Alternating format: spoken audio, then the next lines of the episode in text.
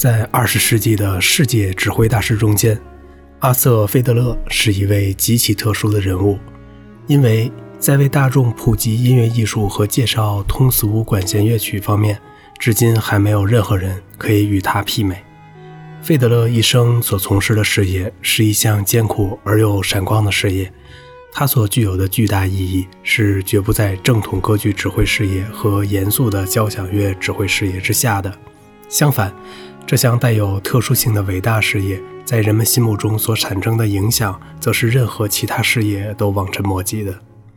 费德勒在他一生所从事的崇高事业中，用自己天才的智慧和辛勤的汗水，不知将多少的人们带入了那神圣的音乐殿堂。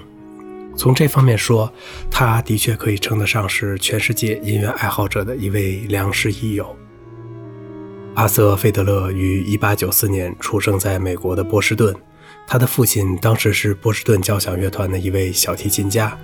费德勒从幼年时就开始随父亲学习小提琴，进入青年时代以后，他便来到了欧洲，进入了德国柏林高等音乐学校中学习。在校期间，他曾投师在著名小提琴教授维利赫斯的门下学习小提琴。与此同时，他还在那里兼学了钢琴和指挥。1914年，费德勒学成回国，并于第二年进入了波士顿交响乐团。成为这个举世闻名的交响乐团中的小提琴手。以后，他又在乐团中改拉了一段中提琴。费德勒自从留学回国以后，就始终坚持将自己的所学全部奉献给自己祖国的信念。他从二十岁回国直到一九七九年逝世为止，几乎从来没有离开过波士顿交响乐团。他的毕生音乐活动都是与波士顿交响乐团的命运紧密相连的。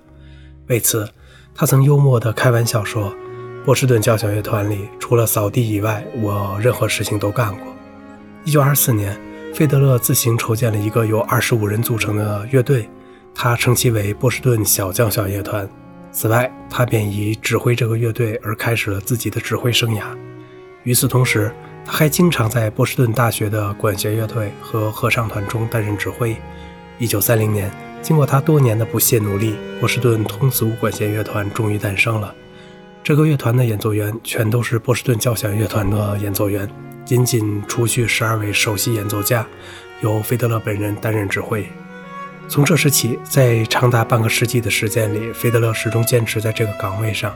他率领这个具有突出特色的乐团，利用星期天和节假日等时间举行各种形式和内容的通俗音乐会。向听众介绍了大量的优秀古典管弦乐名曲和流行音乐及电影音乐的改编曲等等。从这时开始呢，费德勒的名字就和波士顿通俗管弦乐团的名字紧密地联系在一起了。费德勒既然把他的毕生精力都投放到了波士顿通俗管弦乐团上，那么他在这方面也必然是一位受益者。他与这个乐团之间的关系可谓相得益彰。虽然这个乐团的主要功绩都是由费德勒勤奋的精神和出色的能力所促成的，但费德勒本人所获得的巨大世界声誉也都是得助于波士顿通俗管弦乐团的。一九三零年五月七日，费德勒指挥波士顿通俗管弦乐团举行了首演，听众当时的热情极为高涨，人们都对这种音乐会的奇妙风格产生了浓厚的兴趣。首演的巨大成功不但使费德勒一举成名，而且还使这个具有传奇色彩的乐团从此奠定了演奏风格和格调等方面的基础。费德勒作为二十世纪著名的指挥大师，其最主要的功绩是抓住了音乐普及这项艰巨的任务，并且取得了令人刮目相看的成就。在以往的年月里，以交响乐、歌剧为主体的阳春白雪式的高雅音乐艺术，和以流行音乐为内容的下里巴人式的通俗音乐艺术之间，存在着一个相当大的真空地带。音乐艺术的欣赏者们总是根据各自的爱好而向两极发展，久而久之，二者之间必形成了一种深深的隔阂。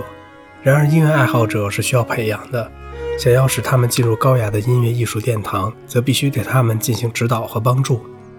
具体到实践上来看，就是应该为他们选择合适的水平、格调和内容方面的音乐作品来请他们来欣赏，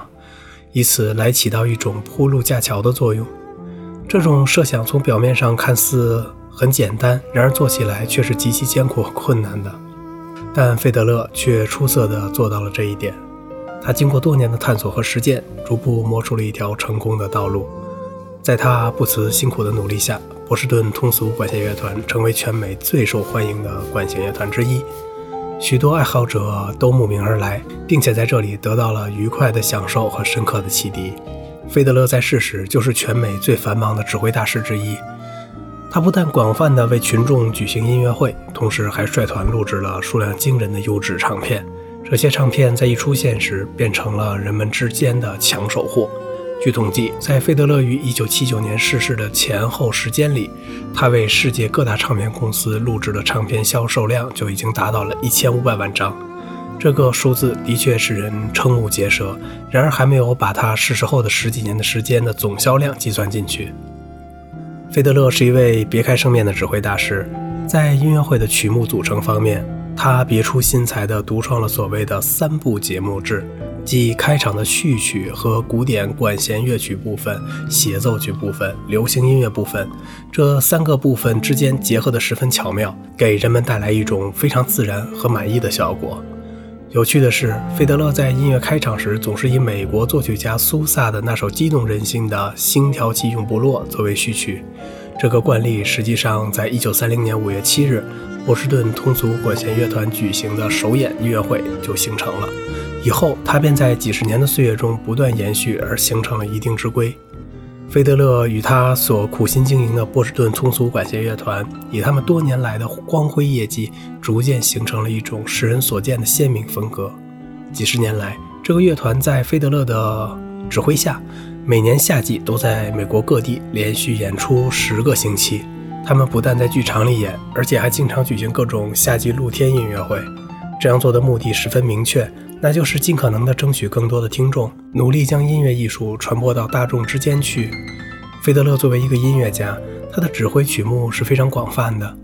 与其他指挥家不同，他并不经常指挥整场的歌剧和整部的交响乐，而是把重点放在古今著名的中小型管弦乐曲上。在另一个方面，他以开拓者的胆魄打破了严肃音乐与流行音乐之间的界限。将当时著名的好莱坞电影音乐、百老汇舞台剧音乐、乡村音乐、流行歌曲改编曲和爵士音乐等等，全都融汇在了他的节目单上。他尝试着将这些被大众所喜爱的通俗易懂的曲目，用交响乐队来演奏，取得了极为出色的效果。正因为如此，他才获得了美国现代音乐及流行音乐最杰出的指挥家的荣誉。费德勒为音乐艺术的普及和大众艺术的传播做出了不可低估的贡献。然而，他绝非那种为了迎合大众口味而效劳的人。在一些人眼里，似乎搞音乐普及就要无条件地为大众演奏内容肤浅的流行曲，甚至为此而放弃对高雅艺术的追求。